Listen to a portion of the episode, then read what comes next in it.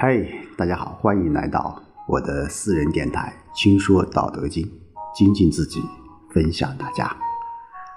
那今天是周末，呃，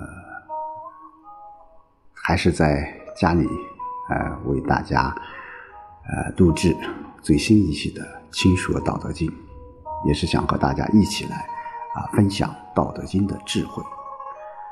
那么这几天全国呃上下，那么。呃，对新冠肺炎，这个可以说对二零二零年中国老百姓来说非常重要的一件事情。那么现在已经可以说是向着更好的方向去发展。我们也祝愿啊，美好的春天早日到来。好，今天我们继续和大家一起来分享第六十八章：善为士者不，善战者不怒，善胜敌者不语，善用人者为之下。是为不争之德，是为用人之力，是为配天古之极。好，上一章我们说到了老子当中的呃三宝啊，那么这一章呢，那也是继续在说这个不争之德啊。我们一起来看看：善为士者不武，善战者不怒，善胜敌者不语，善用人者为之下。啊，呃，这句话翻译过来。应该说是非常容易懂的啊，就善为士者不武。古代对士啊，对武啊，是有很深的一些讲解的啊。当在这里面武，我们说是一方面是习武的人啊，习武的人往往在层次比较低的时候啊，啊，你给人感觉都是非常盛气凌人啊，都是一种啊雄赳赳的这种傲气的感觉。而越到这个功夫越深的时候，你是看不出来啊。就像金庸小说当中，有很多武功高强的人，给人感觉都是很平凡的人，啊，给人感觉很很啊痴呆的这种感觉啊啊，当然是打引号的。就是说，一个人修武之人，他武功精深的人，他总是什么？总是这个英华内敛。是浑同凡俗的，啊，因为我们知道高手啊，高层次的人，啊啊那种武啊，习武之人，他不是用手来去打你，而是什么？而是用心，啊，我们说武功高强的人，到最后，啊，一招致命的，虽然说是一剑或者是一刀，但是这。背后其实是一个什么？是一个人修心达到一定程度的一个啊一个具体的一种反应啊。所以说，最高境界的武士在外表上你是看不出任何有武的这种迹象的啊。那战争也是一样啊。我们说战争的目的是为了消灭敌人啊，依靠愤怒和仇恨的力量去和敌人厮杀决战。啊这是不是一个好的指挥员所应有的行为啊？我们说战争，愤怒和失去理智只会让这个战争变得更加的残酷，或者说你就可能会处于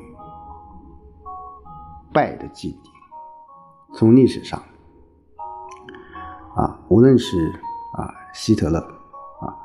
还是我们说中国历史上很多一些啊英雄谋略吧啊，他们如果你把这个战争说是为了啊去嗯用自己的一己之力，或者说用自己个人的这种性格去啊去打的话，往往失败的总是你，而真正的高手。啊，他是怎么样？叫上兵伐谋啊。我们取得战争最好的办法就是什么啊？就是我们不打而胜，不战而胜啊，叫伐兵啊，上兵伐谋啊。杀戮往往是一个战争什么最低的层次啊，这些都是有伤于这个天和的啊。百战百胜，非胜之胜者，不战而屈人之兵。胜之胜者也，兵不血刃的取得胜利，才是真正的高手啊！当然，对于部队来说，我们说敢打硬仗、能打硬仗、打赢硬仗才是好部队；但对于统帅来说，能不打仗、不打硬仗而取得胜利，才是好的这种最好统帅。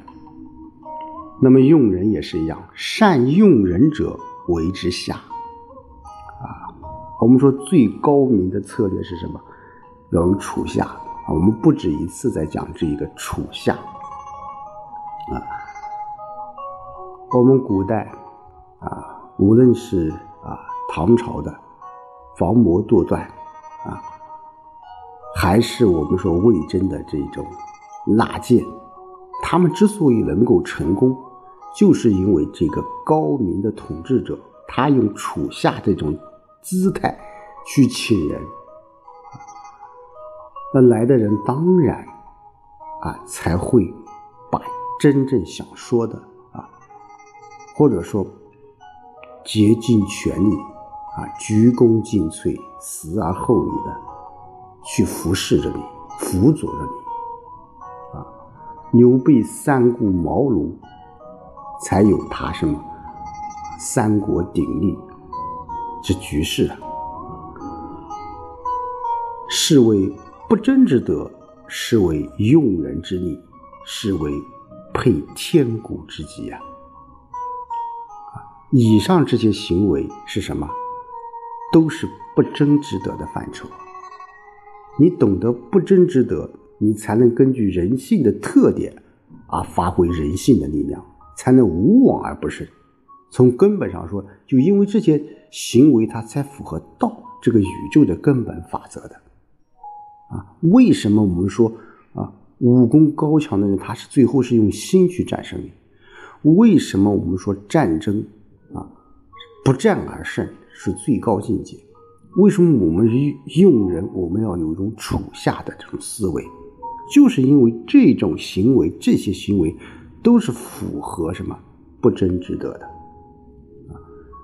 那么不争之德核心的内容是什么？就是处下，就是守柔啊，啊，处下就是水呀，守柔也是水呀，啊，水逆万物而不争，就是什么？就是不敢为天下先。当然，我们一再强调，这种不争啊，它不是说什么事情都不做。啊不争是在不违背自然规律，是遵循自然规律下面的什么那种为呀？啊，是基于道的一种为呀？是知其白而守其黑的，是知其荣而守其辱的，啊，这就是什么？这就是老子所讲的叫不争之德。当然，我们说现在说你说这些这些东西，啊，对我们现在有什么好处？我们现在战争啊，我们现在处于和平时代，啊，我们现在都处于一种，无论是市场经济，无论是我们的啊文明程度，我们都有跟古代相比都有翻天覆地的这种变化。那么，为什么我们现在还要了解老子《道德经》的这种思想？其实我也在前面也也说了，啊，就是说人无论是古代人啊还是现代人，他的一种思维啊，他的一种理念，他很多东西是一脉相承的，或者说就是文化嘛，啊，文化啊，我们现在啊，我们不还是要需要大量的人才吗？我们现在不是还主张要有和谐社会吗？我们如何去吸引人才？好的政策当然啊是非常重要的一方面，待遇留人，感情留人啊，事业留人。其实我个人觉得还是要有一种发自内心的重视人才，而不是说简简单单的把你弄过来，最后就不管了。这种啊人才。政策或人才的策略，其实是不符合古代，更不符合现代的这种用人策略啊。当然，战争也是一样啊。我们现代说是一个和平的社会，但是局部的战争还是有的。当然，这是涉及到国家利益之间的一种啊一种分配或者一种争夺。就像我们国家一样，啊，我们始终啊贯彻着，就是说，我不会主动的去别人去争夺，啊，不该属于我的利益，但是我们也不怕啊外来之敌与我们进行战争，啊，所以说，呃，通过这一章的一个学习啊，我们渐渐的也就。理解了，我们说老子在那个社会，啊，他对于战争，啊，对于这个人才，对于这个我们说武力，其实他是有他自己独到的一种思考，啊，这在当时应该说是一个非常先进的一种理念了，啊，那回到我们现实的生活当中，我们也应该啊，呃，运用这些思维模式。啊，运用这些啊，我们讲的一种思想理念啊，不争之德啊，这种德啊，在我们每一个人身上，我们要都有所体现。我想这个社会也会趋善啊，趋好啊，趋向与我们说的啊更加和谐啊，更加美好的、美丽的一个世界。好，今天就和大家说到这里，我们下周再见。